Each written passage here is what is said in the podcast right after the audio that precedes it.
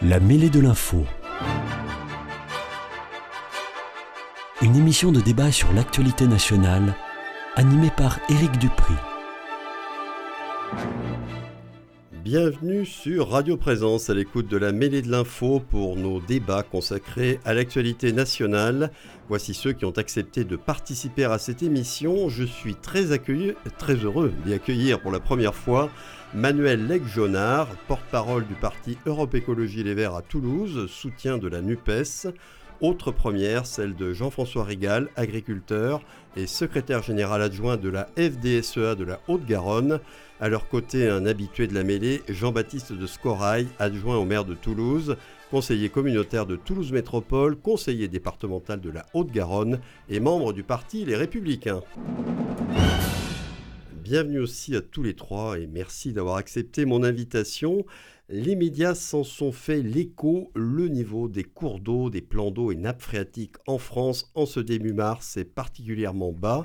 Après un hiver hélas peu prolifique en précipitations, faisant suite à un été déjà très sec, une situation anormale et si inquiétante que les pouvoirs publics tirent la sonnette d'alarme en vue de l'été prochain, d'autant plus qu'il n'y a pas de pluie annoncée avant la fin de la semaine prochaine. Emmanuel Macron lui-même a annoncé l'élaboration d'un prochain plan de sobriété sur l'eau au niveau national et Christophe Béchu, le ministre de la Transition écologique, a demandé au préfet d'anticiper et de prendre les mesures qui permettent dès à présent de faire des, économies d'eau. Est-ce que vous considérez vous aussi que la situation est alarmante au point qu'il faille dès maintenant prendre des mesures d'économie de l'eau en préparant l'opinion publique et tous les usagers à un été d'inévitables restrictions? Et je pose d'abord la question à Jean-Baptiste de Scorail parce que c'est le seul élu parmi nous et parce qu'il fait partie des commissions agriculture et transition écologique du Conseil départemental de la Haute-Garonne où le problème est certainement à l'ordre du jour. Bonjour à tous, bien entendu. Je suis très heureux d'être là aujourd'hui après un petit séjour au, Salon de l'Agriculture où il est important pour nous de soutenir euh, nos agriculteurs il y a un slogan que je reprends, euh, qui est le leur, qui est pas de pays sans paysans. Et ça, c'est important. Je mets ça en chapeau parce que le rôle des agriculteurs, et euh, Jean-François Rigal le dira certainement tout à l'heure, a été depuis des dizaines et dizaines d'années la gestion de l'eau. On sait que cette gestion de l'eau est importante, qu'il euh, fallait construire des réserves, qu'il fallait préparer effectivement ces périodes de chaleur, et les pouvoirs publics était au courant depuis longtemps, puisque dès, euh, je dirais en 2014, le préfet Mayos, tous les jours, même quand on avait des réunions avec le conseil départemental, nous disait il faut faire des réserves d'eau, il faut faire des réserves d'eau, il faut faire des réserves d'eau. C'était l'ancien préfet de région. C'était l'ancien préfet de région. Donc 2014, euh, c'était quelque chose d'important. Moi, je vais attaquer euh, de manière très forte. La faute à qui? La faute est aux gens qui ont été inconscients, et en particulier les écologistes, et les socialistes du conseil départemental de la Haute-Garonne qui ont été inconscients au moment du barrage de Sivins en allant euh, contre ce barrage qui était une nécessité et qui est toujours une nécessité puisqu'on reparle de faire encore euh, à Sivins un barrage qui soit peut-être moins important, qui est une nécessité pour nos agriculteurs et euh, pour l'aménagement et le développement de nos cours d'eau. Donc, au conseil départemental de la Garonne, j'ai assisté à des discussions surréalistes en off où des agriculteurs, conseillers départementaux, m'ont dit on était pour le barrage, mais on nous a demandé de voter contre. Quand on est à ce niveau euh, et quand politiquement et que on travaille dans ce sens-là, c'est catastrophique. Et quand on a vu aussi les écologistes qui, soi-disant, euh, protègent la nature, se battre contre la mise en place de réserves d'eau euh, qui étaient indispensables pour, pour les agriculteurs et pour même les citadins, pour la vie de tous les jours, on voit que quand même, il y a beaucoup d'ambiguïté. Donc, euh, il va falloir effectivement peut-être faire attention, comme on l'a fait. Je reviens à ma question tout de même. Est-ce que vous considérez qu'aujourd'hui, la situation est déjà alarmante à début mars? On n'est même pas encore à la fin de l'hiver. Je veux dire, pour beaucoup de gens parmi ceux qui nous écoutent, c'est inconcevable de se dire on est, nous sommes déjà en situation de sécheresse. La, la situation n'est pas facile, elle n'est pas désespérée. Hein. J'entendais euh, un spécialiste de l'eau dire qu'il y avait quand même des nappes phréatiques qui étaient dans certaines régions encore euh, très... C'est inégal, effectivement, le de manière, et donc peut-être faut-il faire ça de manière structurée euh, dans des zones qui sont plus impactées que d'autres, mais ne pas généraliser au niveau de la France. Mais euh, euh, l'économie de l'eau, c'est important. Chacun doit faire attention euh, à notre période où effectivement ces choses-là, comme l'électricité, sont difficiles. Et on s'est aperçu que tous les départements français, pour l'électricité, avaient fait, je dirais, et que tous les Français avaient pris conscience. Et donc, il n'y a eu pas de problème d'électricité parce qu'il il y a eu une baisse totale sur l'État français et sur, notre France de la consommation d'électrique. Donc, pourquoi ne pas faire ça euh, euh, avec nos, je dirais, nos concitoyens, mais pas au détriment de nos agriculteurs? Voilà, donc plan de sobriété sur l'eau annoncé par Emmanuel Macron, on ne sait pas ce qu'il y a dedans encore. le, dedans, parce que oui, le terme en lui-même ne vous choque pas en tout cas. Bah, le terme ne choque pas parce que c'est son rôle aussi de, de, pousser les Français à faire de l'économie sur l'eau. C'est de l'écologie, nous sommes tous écologistes, les agriculteurs sont les premiers écologistes de France. Et donc là-dessus, il faut être, euh, il faut qu'on soit vigilant et responsable. Mais euh, il ne faut pas que ce soit une épée de Damoclès et qu'on dise aux Français, euh, maintenant c'est plus comme ça, c'est plus comme si. Non, je crois que les Français sont responsables et ils savent ce qu'ils ont à faire. Donc tirer la sonnette d'alarme en sonnant le glas, non, vous pensez que ça va un mm. peu trop loin à ce moment de l'année? Je pense que c'est un peu tôt. On va attendre un petit peu ce qui va se passer au mois de mars, euh, avril, mai et juin. Alors euh, maintenant, je vais donc questionner euh, l'homme de terrain parce que lui, il est confronté, je pense, tous les jours et depuis des années, depuis qu'il exerce son métier d'agriculteur, à ce problème de la gestion de l'eau et des périodes de sécheresse. Comment on gère l'eau en anticipant autant que possible les périodes de sécheresse. Jean-François Rigal, est-ce que selon vous, la situation est d'ores et déjà alarmante et est-ce qu'il faut prévenir l'opinion publique et inciter les gens dès maintenant à faire des économies d'eau Je ne dirais pas alarmante, je dirais inquiétante. C'est-à-dire qu'on a les sols qui sont très secs déjà, en profondeur, et c'est vrai qu'il va manquer, euh, il manque des réserves d'eau actuellement qui ne sont pas pleines. Vous avez Montbel à 20% ou 20-25%, tous les lacs qui sont sur la vallée du Touche qui sont vides. Donc on ne sait pas comment on va finir la saison donc on n'a pas de stock contrairement à l'année dernière. il va manquer des stocks. Bon, il y a les stocks EDF qui sont pleins, mais après, je ne sais pas où on va aller. Bon, après, il ne faut pas s'inquiéter non plus énormément, euh, mais euh, s'inquiéter quand même. Mais vous avez toute la partie Garonne-Amont, c'est-à-dire de Portette euh, à Saint-Gaudens, où il n'y a aucune réserve depuis des années. Donc il n'y a pas de réserve, c'est la neige qui, fond, qui, fait la, qui fait le volume. Donc la neige, il peut en faire encore c'est le mois de mars où il y en a le plus. Alors pour l'instant, l'enneigement est insuffisant. Hein, mais ce que il est dans la moyenne basse. Mais il peut effectivement encore neiger. Voilà. Et on sait que c'est le mois de mars où il y a le plus de neige qui arrive. Je, vous regardez des, des courbes. Ce moment-là. Statistiquement, c'est au mois de mars où il y a la neige qui arrive le plus. Donc c'est inquiétant, mais pas s'alarmer. Nous, notre euh, motif, c'est de dire il va falloir euh, le partage de l'eau, on est d'accord, mais de certaine façon, il ne faut pas que ce soit les agriculteurs qui portent tout le partage. C'est là où on a le problème, c'est-à-dire qu'on ressent chaque fois qu'il y a un problème de sécheresse, c'est ça retombe sur le monde agricole. Le monde agricole a déjà fait beaucoup d'efforts, c'est-à-dire que euh, on a fait, euh, on fait des, des, euh, des, formations, on a des sondes capacitives pour voir la, qualité de notre sol, on a des, des, référents, on a de tout et on ne sait plus quoi faire pour l'économie d'eau, on l'a déjà faite nous. Donc on ne sait plus où on aller la, faire. Pour vous, il n'y a plus rien à, gratter, si je puis dire. Non, c'est-à-dire qu'à un moment, euh, il y aura euh, deux choses à faire. Soit il, va, il y aura un choix à faire. Soit on ne veut plus de, de céréales d'été dans notre département, et il faut accepter qu'il y ait un nombre d'agriculteurs qui soit divisé par deux ou par trois. Il n'y aura pas le choix. L'herbe, il n'y en aura pas. Chez nous, dans notre vallée de Garonne, on arrose l'herbe parce qu'autrement les vaches ne bouffent rien, n'ont rien à manger. Donc il y aura un choix économique à faire. Soit on fait des réserves, on en parlera un peu plus tard, soit on laisse tomber l'agriculture aux Garonnaises. Je veux dire, c'est un moment, ça sera un choix politique, ça ne sera pas les agriculteurs qui prendront la décision. Nous, on pousse pour une, une position pour essayer de dire il faut au maximum d'agriculteurs. Si on veut que les agriculteurs vivent, il va falloir de l'eau. Et on ne peut pas accepter euh, de nous dire euh, vous gagnez trop d'argent, vous avez ça. Le, salaire moyen en agriculture en Haute-Garonne, c'est 500 euros. Donc, si on veut à un moment dire euh, installer des agriculteurs, installer des agriculteurs dans la misère, ça ne sert à rien, et s'ils n'ont aucun espoir économique derrière.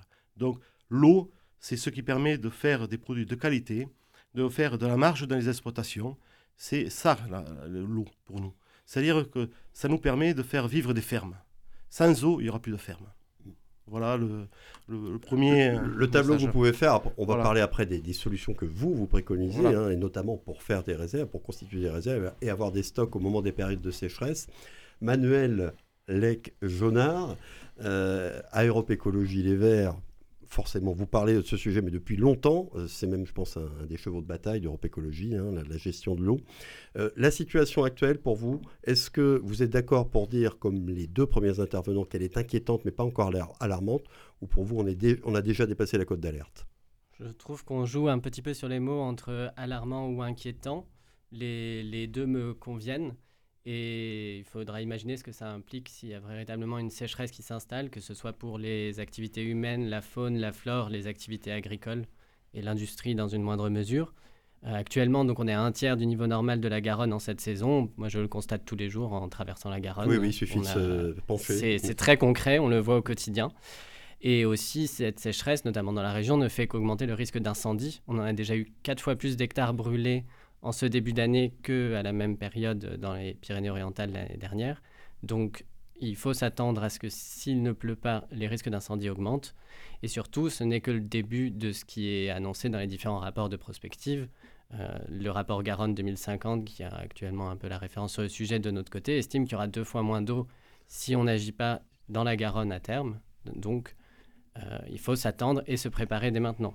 Donc évidemment, la mobilisation de tout le monde est importante sur le sujet, les, habitantes et les habitants. L'opinion publique commence à être déjà sensibilisée à cet enjeu, notamment depuis les sécheresses de l'année dernière. Euh, mais euh, effectivement, sur le bassin Adour-Garonne, la majeure partie de l'eau consommée, c'est euh, pour la production agricole, les trois quarts de, l'eau consommée. Donc c'est particulièrement sur ce levier-là qu'il faut bah, travailler ensemble et accompagner une transition pour faire encore des économies d'eau sur ce sujet-là. On va parler des différentes solutions, mais pour moi, c'est prioritaire de travailler sur ce volet-là plus que sur les contraintes euh, individuelles qui représentent une moins grande part de, la consommation d'eau. Et s'adapter, mettre en place tous les leviers de prévention pour que sur le moyen et long terme, que cette année finalement il pleuve et que ce soit OK, soit, mais il est très probable que ça empire d'année en année.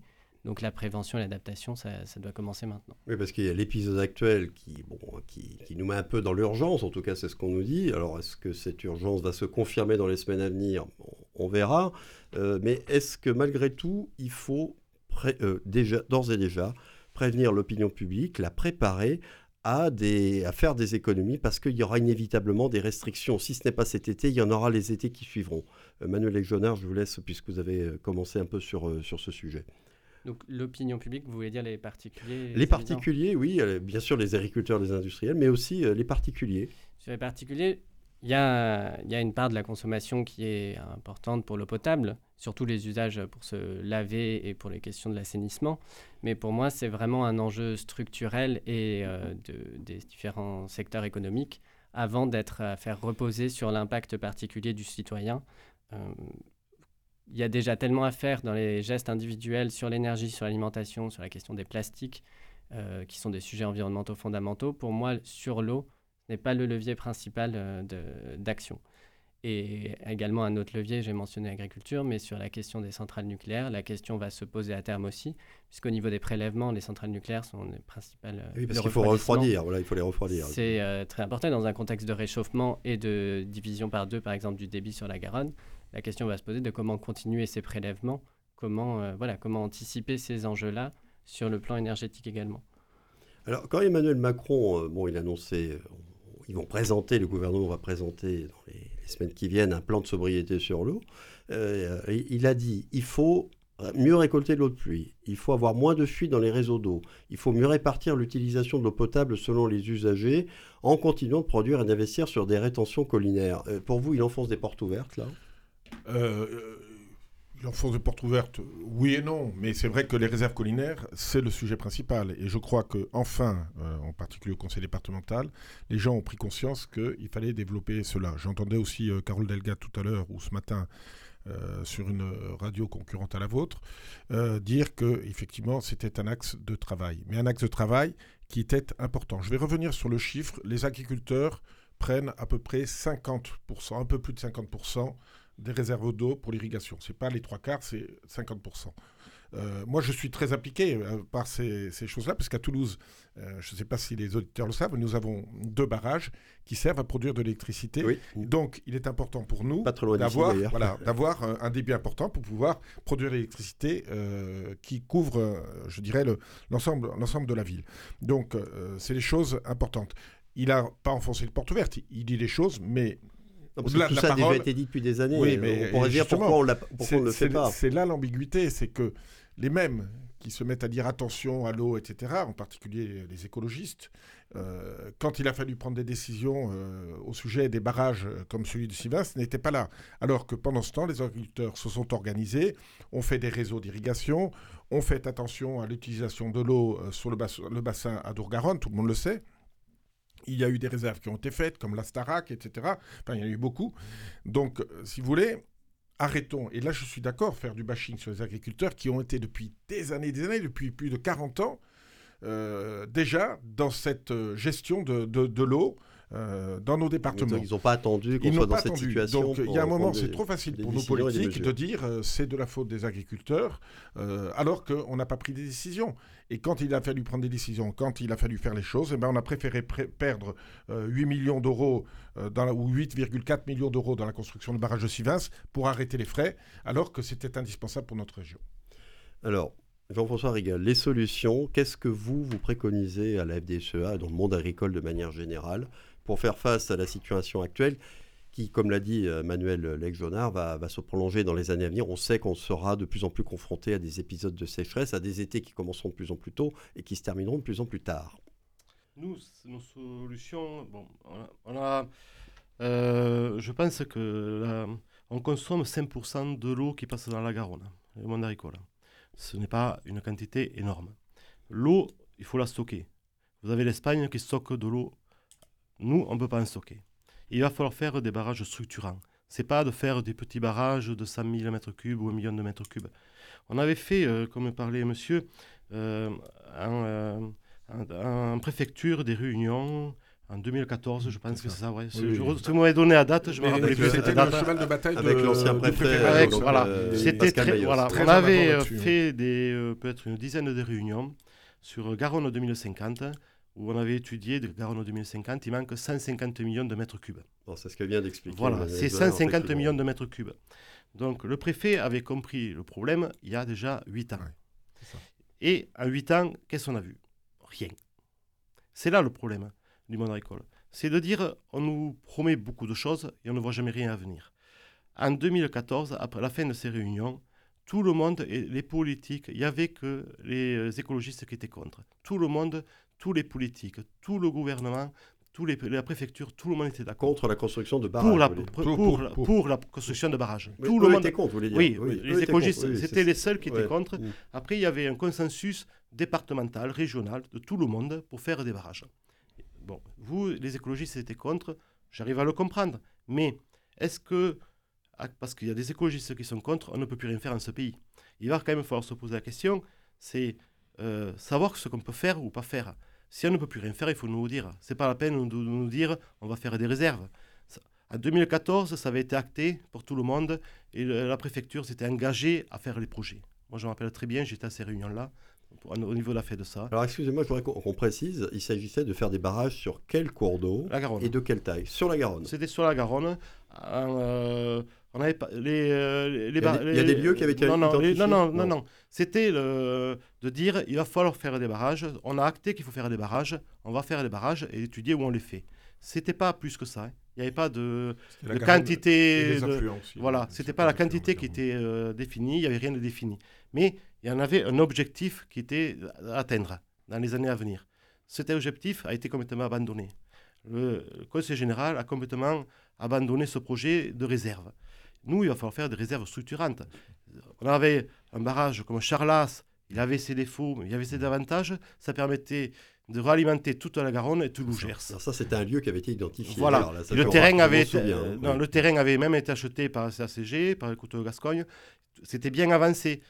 Il y a qu'un département qui a bloqué ce projet-là, c'est la Haute-Garonne. Il faut dire la vérité. tout à l'heure, le, les régions Aquitaine, Midi-Pyrénées avaient été d'accord. Hmm. Tout le Gers était d'accord, tout le monde était prêt à payer, les agriculteurs aussi.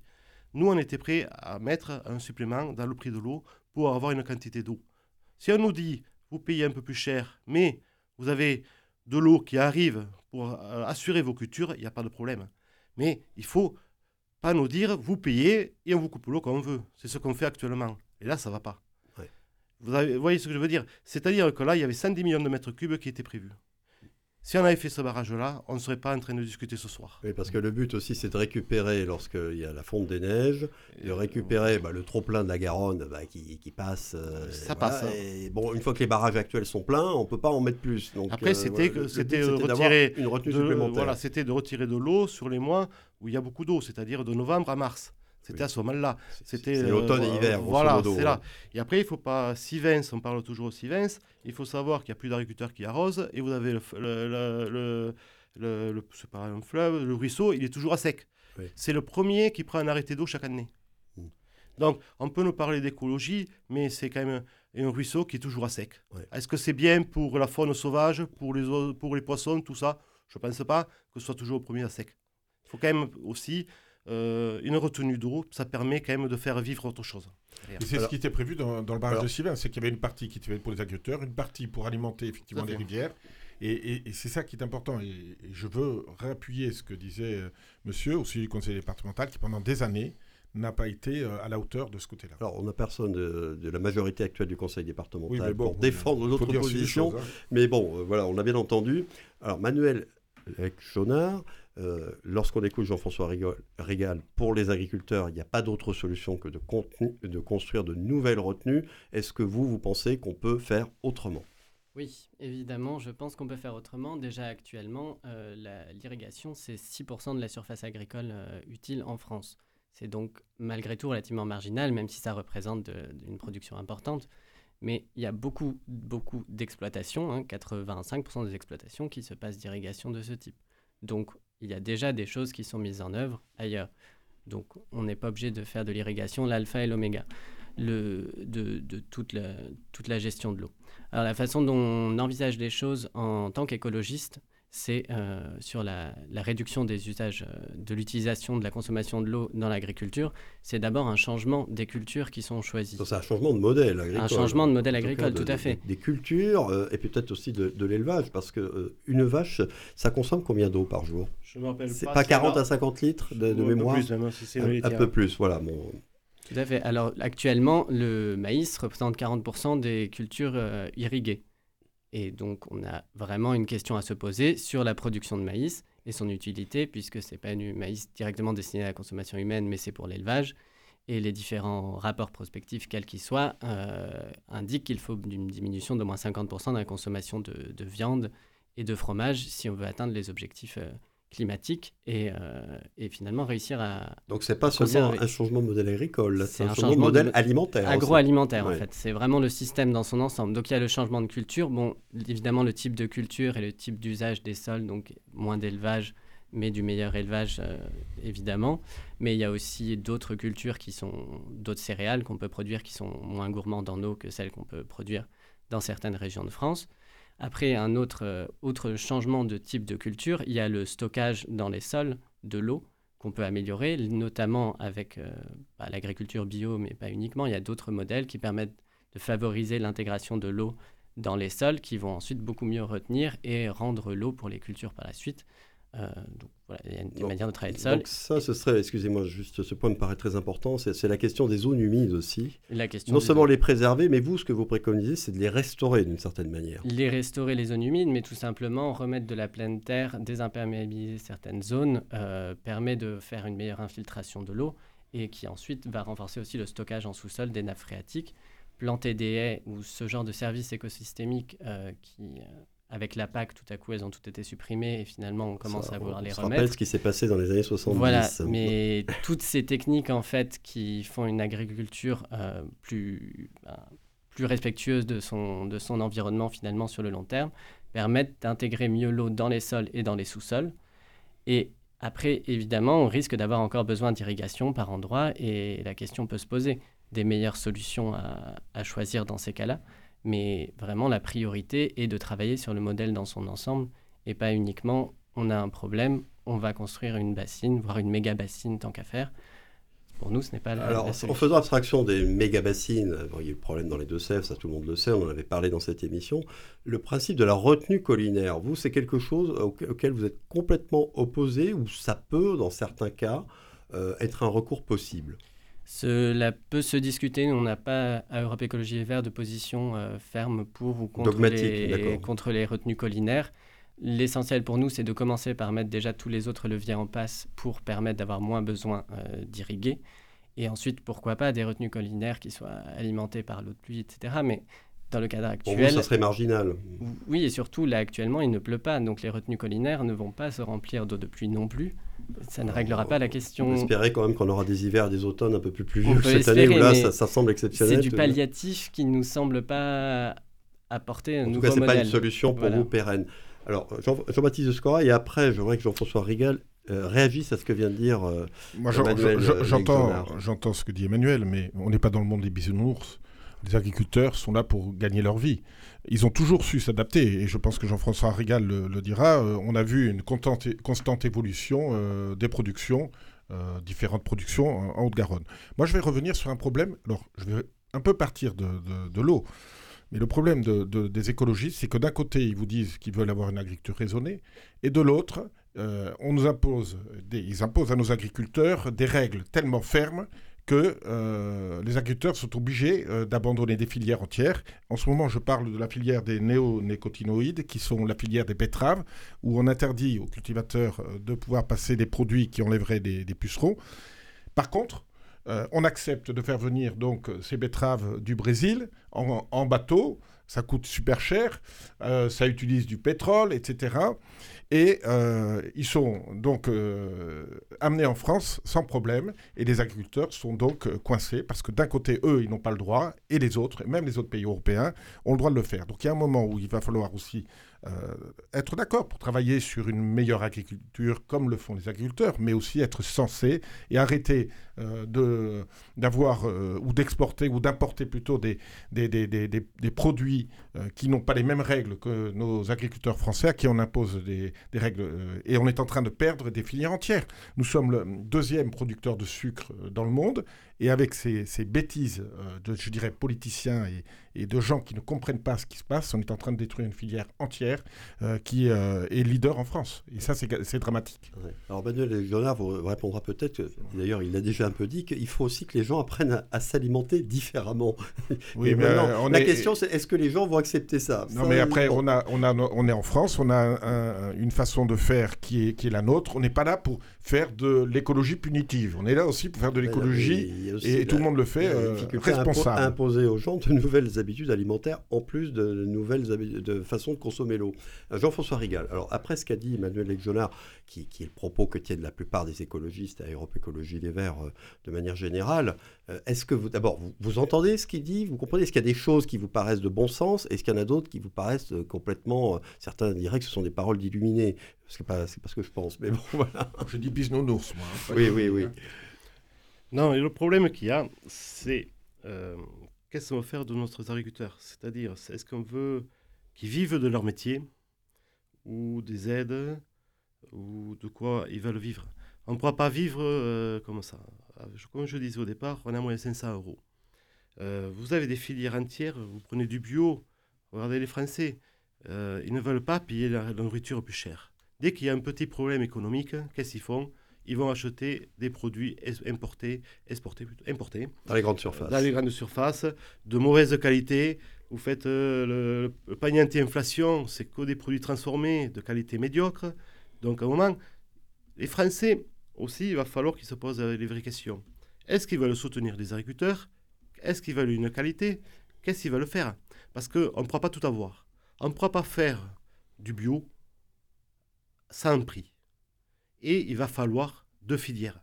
Moi, je suis. Le problème, euh, une filière bio ne me gêne pas du tout. Vous voyez ce que je veux dire? Il y a un marché du bio qui va. Ça ne me gêne pas. C'est très bien, mais il ne faut pas rêver. Les Français n'achèteront pas tous en bio et ne mettront pas le prix pour payer du bio. Donc, il va falloir continuer à faire de l'agriculture traditionnelle. On n'aura pas le choix. Euh, donc, il va falloir qu'on continue à produire. Et la production, Si on veut qu'elle se fasse en France, à, place d'étrangers, il va falloir de l'eau. Vous voulez faire quoi que ce soit, du maraîchage, des fruits, des légumes, n'importe quoi, il faut de l'eau. Un blé consomme plus d'eau qu'un maïs au quintal. Ça, il faut le savoir. Donc, à un moment, l'eau dans l'agriculture, c'est obligatoire. Donc, on ne pourra pas faire sans eau. Et un bio aura autant de besoin d'eau pour faire du maraîchage qu'un agriculteur conventionnel. Il faut arrêter. Les zones humides, ça, dans certains départements, il n'y a pas de problème. Dans le Marais, Poitevin, tout ça, il y a des zones humides. Qui ont été préservées. Qui ont été préservées et qu'il faut préserver. On n'est pas contre. Mais en Haute-Garonne, où elles sont nos zones humides? Il y en a très peu. Je veux dire, c'est pas avec ça ce que nous, euh, qu'on va faire les réserves d'eau pour notre département et pour la Garonne. En Garonne, il y a quand même des cailloux, il y a un sol qui est comme il est, et on ne pourra pas revenir en arrière. La chaleur, on a plus élevé que dans certains départements du nord du département. Ça ne va pas aller en s'arrangeant, malheureusement. Ça va pas ça. Eux, ils vont, vont devenir au sud-ouest dans quelques années, et nous, on va devenir l'Espagne. Oui, oui. Et l'Espagne, ce qu'ils font, ils ont fait des réserves pour pallier les crises. Donc, à un moment, on ne peut pas être plus intelligent que les autres. De dire, on va faire sans. On ne sait pas faire sans eau. De l'agriculture a besoin d'eau. Quoi que vous fassiez, il y a besoin d'eau. Nourrir une bête, bon, ils n'en veulent plus. Ça, c'est autre chose. Mais dès que vous voulez faire quelque chose, il faut de l'eau en agriculture. Et si on n'a pas d'eau, on ne fera rien. Alors quand il parle de replanter des choses comme ça, ça vous êtes d'accord avec ça ou ça vous paraît une cotère sur une jambe de bois? Euh, Nous, le problème de l'érosion, on l'a dans les coteaux, euh, on en a fait, il faut dire la vérité, il y en a eu trop d'enlevés, et ça n'est replanté. Ça était partout, beaucoup de régions de France. Voilà, il faut dire la vérité. Il y a 30 ans, il y en a été enlevés un peu trop. Mais moi, je peux vous dire, hein, je fais du colza contre une haie, j'ai tout le champ, il est bien né, et contre la haie, il y a 30 mètres, il n'y a rien de nez. C'est-à-dire qu'on me dit que ça réserve, préserve l'eau, euh, les racines de, la haie pompent. Quand elle a besoin, quand elle a soif, ça va pomper. Donc, à un moment, faire des haies, moi je suis bien pour, pour euh, préserver le, sol, tout ça, il n'y a pas de problème. Pour l'érosion, il n'y a pas de problème, il, va, il y a des à mettre. Et pour, la, pas pour la faune, c'est bien qu'il y ait des aussi, évidemment. Pour la faune, tout ça. Mais il ne faut pas dire que pour la qualité de la quantité d'eau, pour l'eau, là, pour vous, ça, a un effet qui est vraiment. C'est euh, plutôt inverse qu'autre chose. Ouais, qui, est même, qui serait même contre-productif. C'est dans les nappes phréatiques que ça permet surtout l'infiltration, c'est pas dans, dans les sols de surface a priori. Alors, juste pour terminer, euh, Manuel Glegjonard, bon, là, manifestement, on ne peut pas vous mettre d'accord. Hein. Euh, est-ce que vous voyez quand même des, passerelles où vous pourriez vous mettre d'accord sur certaines choses? Ou est-ce que là, on est vraiment, on a deux modèles complètement différents et on ne pourra pas faire l'un ou, ce sera l'un ou l'autre? Encore faut-il que la population l'accepte, je le redis. Hein. Là où nous sommes d'accord, c'est sur le besoin de, remettre l'agriculture et, les agriculteurs et agricultrices au centre du, bah, du projet français. Enfin, pour moi, vraiment du projet de société. Du projet de société, en fait, puisque tout part de l'alimentation, c'est absolument fondamental. Donc là, je pense qu'on est d'accord là-dessus et sur le fait qu'il faut que les agriculteurs et agricultrices puissent vivre de leur travail. Et, et ça, ce sont des choses fondamentales. Ensuite, effectivement, sur la, le chemin pour arriver euh, à, ça et sur la vision, on a, un certain nombre de différences. Mais effectivement, il va toujours y avoir besoin d'eau pour l'agriculture. C'est tout à fait normal et ça ne me dérange pas que l'eau soit. C'est pas de l'agriculture bashing que de, constater qu'une grande partie de la consommation est, pour l'agriculture. C'est un fait. Donc c'est là-dessus qu'il faut travailler, mais c'est pas une, critique en soi du système on va rester là pour aujourd'hui parce que ce sujet reviendra, on aura l'occasion d'en reparler. Euh, en attendant euh, le plan de sobriété sur l'eau annoncé par Emmanuel Macron, euh, ce qui est certain, c'est bon, il y a tout de même une certaine urgence et il y a besoin d'en discuter comme on essaye de le faire ce soir, même si on n'arrive pas à se mettre d'accord. On va faire l'habituelle petite pause dans cette émission avant un second débat. on reste à l'écoute de Radio Présence et on se retrouve dans une vingtaine de secondes.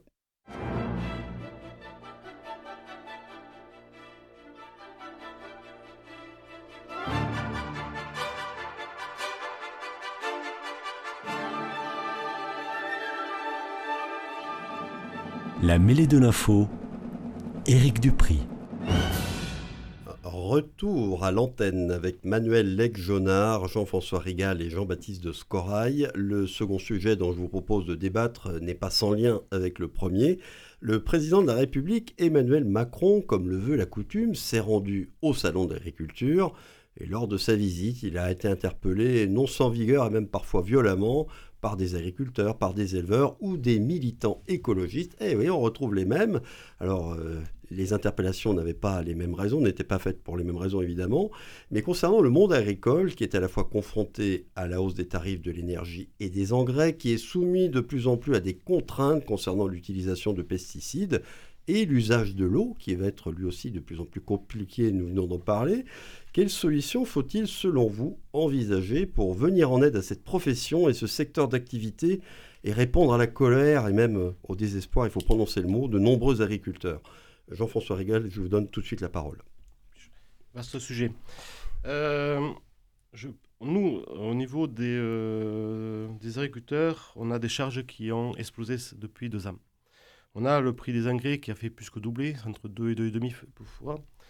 Euh, l'électricité qui a été multipliée par 3 ou par 4. Le gasoil qui a été multiplié par 2.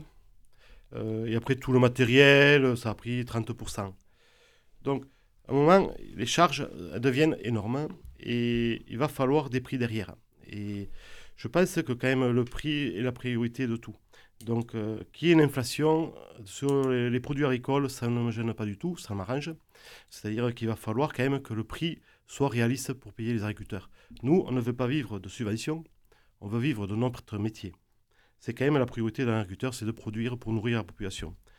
Et si on veut garder une agriculture performante en France, il va falloir quand même, il y a plusieurs sujets à travailler à mon avis. C'est-à-dire qu'il va falloir travailler les traités de libre-échange, on je voudrais y revenir un peu. C'est-à-dire qu'on ouvre l'agriculture française à tout vent et avec des euh, prix qui ne sont pas les mêmes, avec des, contraintes qui ne sont pas les mêmes. après, il va falloir intervenir, ça c'est français, l'Espagne et le Portugal l'a fait sur le prix de l'électricité. C'est un prix européen qui est incompréhensible pour un Français. On sort de prix central nucléaire à 50 centimes et on le paye entre 150 et 200 euros il y a un gros problème quand même à ce niveau-là. Je veux bien que pourquoi l'Espagne et le Portugal ont réussi et pas nous? Moment, il va falloir arriver à ce que euh, nos politiques, le gouvernement l'annonce depuis des mois, qu'ils veulent le faire, mais on ne voit rien venir. Et entre-temps, ça fait plus d'un an, les Français souffrent, les agriculteurs, et comment les Français souffrent de ça. Et c'est un prix qui est complètement abusif, qui ne représente pas un prix de revient de l'électricité. Donc de le décorrer du tarif du gaz, comme ça a été accepté par la France à un moment donné, la France euh, produit, à la demande des Allemands. Voilà, mm. la France produit 95% de son électricité. Il n'y a que 5% qui sont faits par le prix du gaz. Et le prix est fait sur le prix du gaz pour, les, pour les Allemands. À un moment, il va falloir... Je suis européen, je suis un Européen convaincu, mais euh, pas d'une Europe qui n'aide pas euh, son propre peuple. C'est-à-dire faire entrer des produits de l'étranger qui ont des contraintes environnementales qui ne sont pas les mêmes. Là, j'entends jamais personne râler avec, sur ça. Euh, on parle de la betterave, c'est interdit en France certains produits, même en, Allemagne ou en Belgique, c'est autorisé. Ils vont déforester au Brésil. On dit, on va demander à ceux, que les, euh, ceux qui amènent le sucre euh, nous prouvent comme quoi ils n'ont pas déforesté. Oui, il n'y a aucun contrôle qui va être fait par l'Europe. Moi, je veux bien parler d'être européen, convaincu, mais il faut être logique. On ne peut pas demander aux agriculteurs français plus qu'aux autres. Parce qu'on peut faire ce qu'on veut. Le prix de l'alimentation est fait au prix mondial. Nous, le prix des céréales, le prix du porc, le prix de la vache, c'est fait par un prix européen et mondial. C'est-à-dire que les céréales, c'est les courtiers c'est euh, qui font le prix. C'est malheureux, c'est comme ça. On y est pour rien, nous, mais on en, prend, on en tire les conséquences, c'est-à-dire le prix baisse à chaque fois. Et on peut rien y faire. Donc, on peut faire ce qu'on veut. Si on ne nous protège pas un peu de ce prix mondial, on n'y arrivera pas avec les contraintes qu'on nous met. On nous enlève des produits chaque fois, des produits phyto. On a un coût de revient qui est en train d'exploser. On a des désherbages de céréales, on ne saura plus comment les faire bien dans quelques années. On ne sait plus vous ne pouvez pas le répercuter sur vos prix de vente. Non, parce que c'est un prix mondial. Eh oui, bah oui, oui. Donc, euh, les acheteurs, eux, ils regardent le prix mondial. Nous, le prix, il n'est pas fait en France, il est fait par le port de Barcelone par le port de Barcelone. C'est ce qui rentre de l'Europe. C'est le maïs ukrainien qui rentre, qui fait le prix du maïs français actuellement. Hmm. Donc, c'est complètement décorrélé de notre coût de revient. C'est pour ça qu'on a un gros problème de, de, revenus au, niveau de la ferme France. C'est-à-dire qu'on n'arrive plus à avoir de, de, rentabilité sur nos exploitations. Donc, il va falloir essayer quand même de protéger un peu notre agriculture. Alors, vous estimez que nos gouvernants ne se battent pas pour vous, ne se battent pas pour les agriculteurs français, c'est ce que vous êtes en train de dire? Je trouve qu'ils se battent moyennement, on va dire. C'est-à-dire que j'ai entendu hier ou avant-hier que l'Allemagne veut faire rentrer un marché, euh, un traité de libre-échange avec l'Inde, le Pakistan, l'Inde, je sais sûr, avec des pays-là. Donc je me dis, c'est pas pour nous aider encore, il hein, ne faut pas rêver. C'est chaque fois, et après, chaque fois, on va vendre des Airbus et on sait contre le monde agricole. Chaque fois, on fait rentrer des produits agricoles. C'est ce qui rentre chaque fois. Dans, dans un traité de libre-échange, qui c'est qui charge le plus C'est toujours le monde agricole.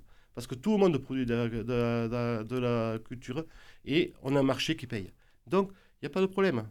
Dans le libre-échange, chaque fois, ça on est toujours euh, la vache à lait. On se fait toujours avoir. Et le dindon de la farce. Le dindon de la farce. Pour, traduire, euh, pour, parler d'un autre animal.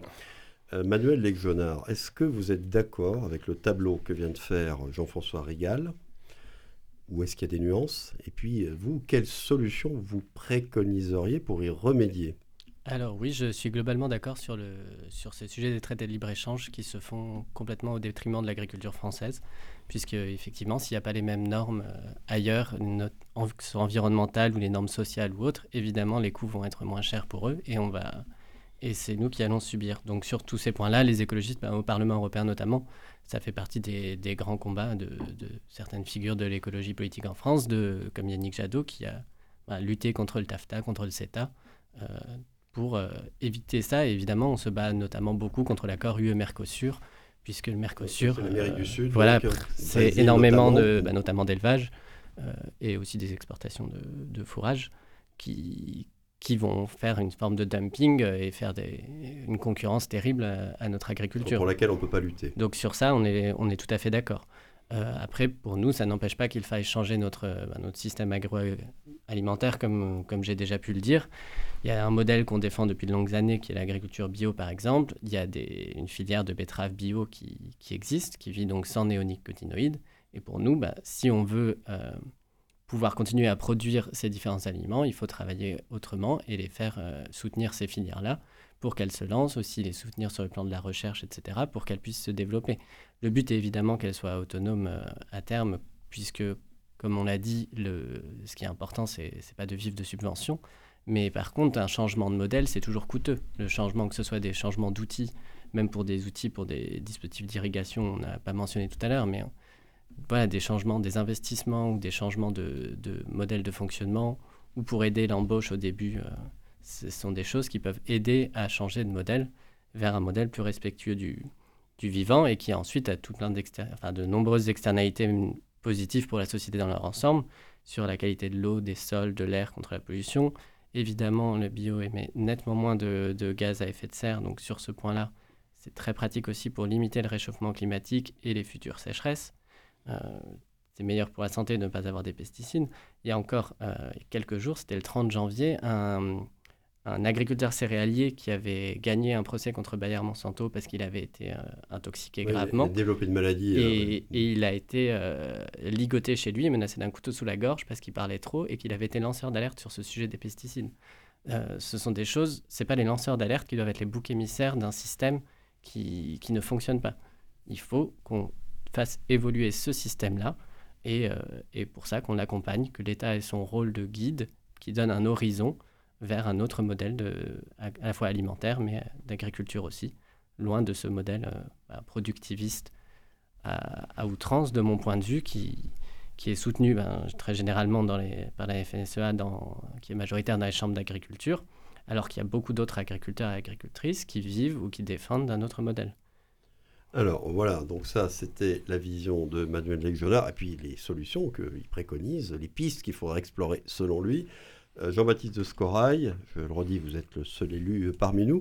Euh, ce qu'a dit Jean-François Rigal concernant les, politiques, nos dirigeants qui ne se battraient pas assez, notamment à l'Union européenne, pour eux, est-ce que vous êtes d'accord là-dessus? Je suis d'accord en partie. Les Français, enfin les politiques français veulent être plus royalistes que le roi. On ne peut pas imposer à nos agriculteurs ce que les autres pays européens ne font pas. Donc à partir de là, soyons réalistes. J'entendais effectivement euh, tout à l'heure, euh, Manuel euh, parlait d'une autre agriculture. Oui, bien entendu, si on peut améliorer les choses, les pesticides, c'est pas une bonne chose. effectivement, on le sait, il faut travailler pour ça. Mais le problème, c'est que nos agriculteurs, d'aller faire du bio, etc., c'est très bien, sauf que Derrière, il faut que les consommateurs achètent. C'est beaucoup plus cher. Donc euh, la difficulté, elle est là. Premièrement. Deuxièmement, donc euh, les consommateurs n'achètent pas, mais ils vont vers des produits, comme le disait euh, M. Rigal tout à l'heure, des produits qui sont importés. Et donc forcément, eh ben, le coût est moins cher et surtout la qualité n'est pas bonne. Il faut absolument que les agriculteurs, et ce n'est pas eux les responsables, arrivent à pouvoir vendre leurs produits et être payés au juste prix. Mais il faut aussi que derrière, l'État ben, lutte contre cette inflation galopante euh, d'une façon ou d'une autre. Alors, je vais mettre un bémol sur, sur l'Espagne et le Portugal. C'est un accord qui est ponctuel, hein, de quelques mois. Donc, euh, ils ne sont pas encore. Ce c'est pas un accord, je dirais, sur l'électricité. l'électricité. oui, oui, oui. Donc, voilà, il faut, être, faut qu'on soit vigilant. mais c'est vrai que producteurs d'électricité, c'est pas normal qu'effectivement que les Français ne puissent pas en bénéficier. Et il faut absolument qu'on arrive à baisser le coût. On en reparlera tout à l'heure dans la prochaine euh, question que vous allez nous poser sur, les accords, etc. Euh, en particulier sur, sur, le coût euh, de ce que doit payer le consommateur. Mais à l'heure actuelle, il y a une inflation qui est liée à des prises de position politiques qui ne sont pas faites ou mal faites et c'est pas aux agriculteurs en payer euh, le. Euh, c'est en bout de la chaîne. Et, le problème, c'est que les produits augmentent, mais les agriculteurs, eux, euh, leur salaire n'augmente pas. Donc il y a quand même un problème quelque part. Alors, bon, il y a des facilités. le président Macron a, a, donné certaines pistes qui, à mon avis, sont, un peu simplistes. Je, je m'en excuse auprès du président de la République parce que, quand même, euh, voilà, il est président. Bah, lui, euh, il accuse un peu les, distributeurs hein, de, de s'en mettre euh, plein les poches. Et selon, eux, selon lui, pardon, c'est à eux de faire l'effort aujourd'hui pour donner un ballon d'oxygène aux, agriculteurs. Aujourd'hui, on ne peut plus dévaluer, hein, contrairement à ce qu'on pouvait faire à une certaine époque. Mais est-ce que la, question, on n'a pas prononcé le mot, protectionnisme, c'est un, mot qu'il ne faut pas prononcer, qui est exclu de la discussion bah, Il faut demander aux Américains qui protègent leur pays. Il faut demander à l'Amérique du Sud. Euh, il faut demander. Non, c'est pas, c'est pas, c'est pas, un gros mot. Après, euh, dans les propos de, de M. Macron, euh, c'est trop simpliste, si vous voulez. Il faut qu'il regarde le, la matière première. dans le poisson, en ce moment, la consommation du poisson augmente de manière très forte.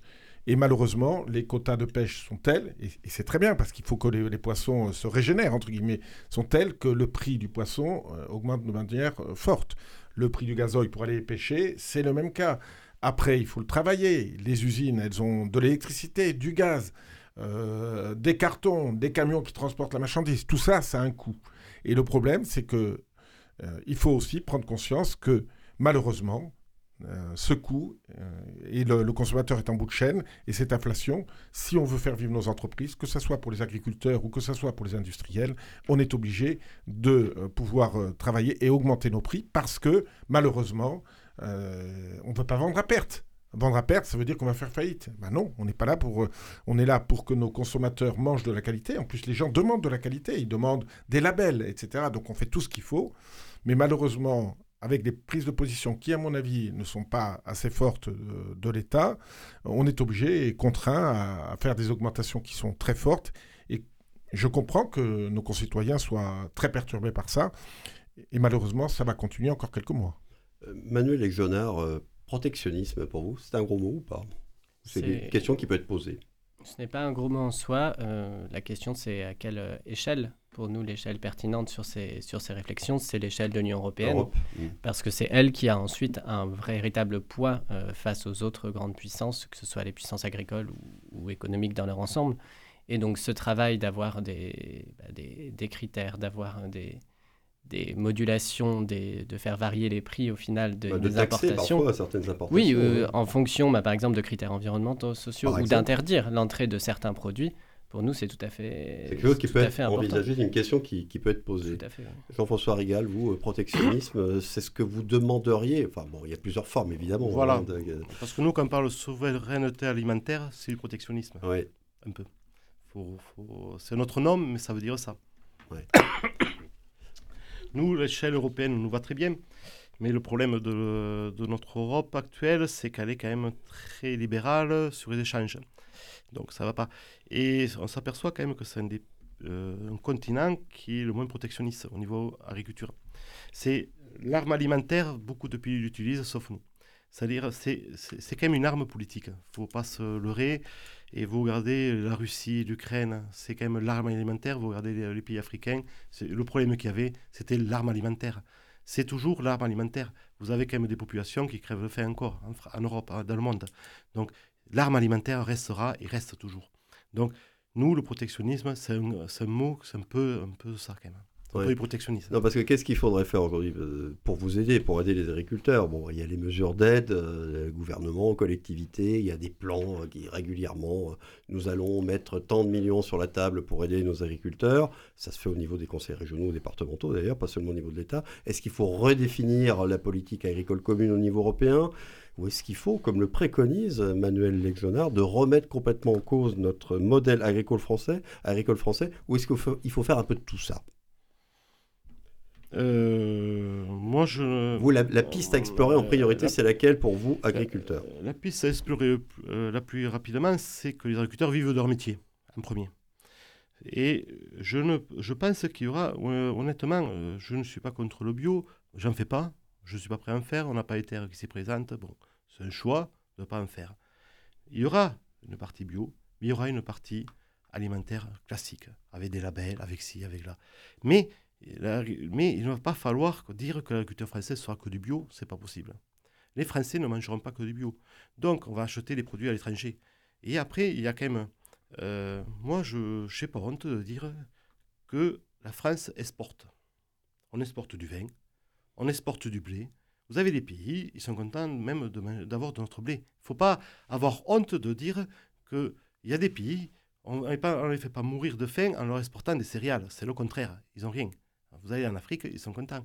Soit c'est l'Ukraine, soit c'est la Russie, soit c'est les Américains, soit l'Amérique du Sud, ou l'Europe.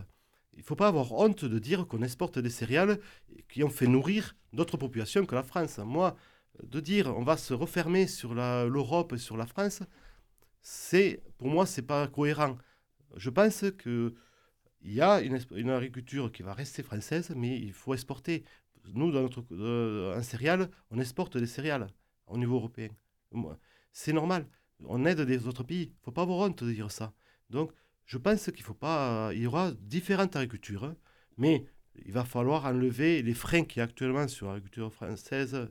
C'est-à-dire, il va falloir y ait de l'eau. J'en reviens à ce sujet-là. Il va falloir arrêter de nous mettre des contraintes supplémentaires chaque fois, chaque fois, chaque fois, et chaque contrainte, ça a un coût. Sauf qu'il n'est pas répercuté. Voilà, voilà, parce que la question, ce que vous demanderiez aujourd'hui, bon, d'accord, on veut bien tout ce que vous voulez, mais il faut qu'on puisse répercuter. Voilà. Euh, et après, on commence. Euh, et après, il y a des impasses. On commence à avoir des. Euh, vous avez la cerise, il n'y en a bientôt plus en France, parce qu'il n'y a plus de produits. Nous, les colzas, bientôt, on ne saura plus comment les, les, on a les insectes, qui, les foreurs qui nous bouffe le, colza, on ne saura plus comment faire dans quelques années. Mais ça, ça paraît incroyable lorsqu'on voit ce qu'était l'agriculture française voilà. il y a non, mais je veux dire, pas si longtemps. Je veux dire, c'est euh, soit il va faut falloir que les, normes soient les mêmes pour tout le monde. Voilà, il va falloir faire un choix de société, de dire, on a deux circuits différents. On aura un circuit bio et on aura un circuit conventionnel. Mais le circuit conventionnel, il ne faut pas vouloir le rapprocher que du bio. Il va falloir lui trouver des solutions techniques. Nous, ce qu'on demande, c'est si on nous enlève un produit, il faut une autre solution. Le problème, c'est qu'on nous enlève des produits, on n'a pas de solution en face. Et c'est là le gros problème. Et on ne sait plus comment faire. On est dans des impasses techniques. On nous dit qu'il faut faire la, conversion du sol. Conversation. Mais le problème, il ne faut plus labourer. Bon, moi je suis d'accord pour plus labourer, j'y gagnerai. Mais on n'a plus de produits pour tuer les herbes. Si on ne laboure pas, on est infecté. Je veux dire, on marche sur la tête. À un moment, la conservation du sol, c'est bien beau, mais ça ne marche pas. Il faut arriver à trouver un juste équilibre dans tout. Manuel Echolard, il nous reste deux minutes. Oui, il y a de très nombreuses filières bio ou autres qui sont. il y a tout un spectre entre les deux qui, euh, qui avancent et qui développent des méthodes et qui expérimentent des choses. Donc je suis persuadé qu'en embarquant un maximum de, personnes, d'agriculteurs et d'agricultrices vers un modèle plus respectueux du vivant, de la biodiversité et du climat, on arrivera à, améliorer notre système et on, et on, voilà, on arrêtera de pénaliser autant le, bah, les écosystèmes, la biodiversité et puis la, vie de toutes et tous. Est-ce que vous pensez que la, majeure partie de la population est prête à vous suivre dans, cette, dans ces préconisations et dans cette remise en cause du modèle Si les prix le, permettent, j'en suis persuadé. Dans ce cas-là, il y a plusieurs dispositifs à faire aussi sur la question des prix, sur la question de l'aide alimentaire. Il y a énormément d'aide alimentaire et surtout énormément de gaspillage alimentaire en France, un tiers de la nourriture produite. Donc il y a tous ces leviers-là qui sont enclenchés en parallèle. C'est pour ça qu'on parle d'un changement de modèle agroalimentaire. Jean-Baptiste Scoret, pour terminer. Moi, pour terminer, euh, je, dirais une chose, c'est que euh, il faut savoir si on veut effectivement euh, produire et pouvoir vendre aux autres pays qui aussi ont besoin de, nourriture. Et, le problème de la faim est un vrai problème. Et vous avez raison, Monsieur Rigal, de, le souligner. On le souligne pas assez. Mais la crise, elle va être là. Donc notre rôle aussi, euh, en France, c'est d'être capable de produire, de produire du sucre, être capable de produire euh, du blé, être capable de produire pour aussi nourrir les autres populations. Et euh, voilà, donc on ne peut pas imposer aux agriculteurs français des choses que l'on n'impose pas aux autres. Et il faut que ce sont les politiques qui ont aujourd'hui, euh, enfin nos gouvernants en l'occurrence actuels, hein, euh, moi je le pense. Qui Après, les euh, leviers et qui, doivent avoir la volonté. Ben oui, il y a une sacrée volonté à avoir et on voit que c'est très bien. On voit défiler au salon de l'agriculture le président qui, est qui a passé quasiment 18 heures au salon de l'agriculture, mais ça ne suffit pas. Et les agriculteurs sont pas des, ils sont pas dupes. Hein. Et ce sont des gens qui sont très gentils. On l'a vu au salon de l'agriculture, il n'y a pas eu trop de heures, etc. Mais ils sont pas dupes. Bah, c'est pas forcément eux qui l'ont interpellé le plus violemment d'ailleurs.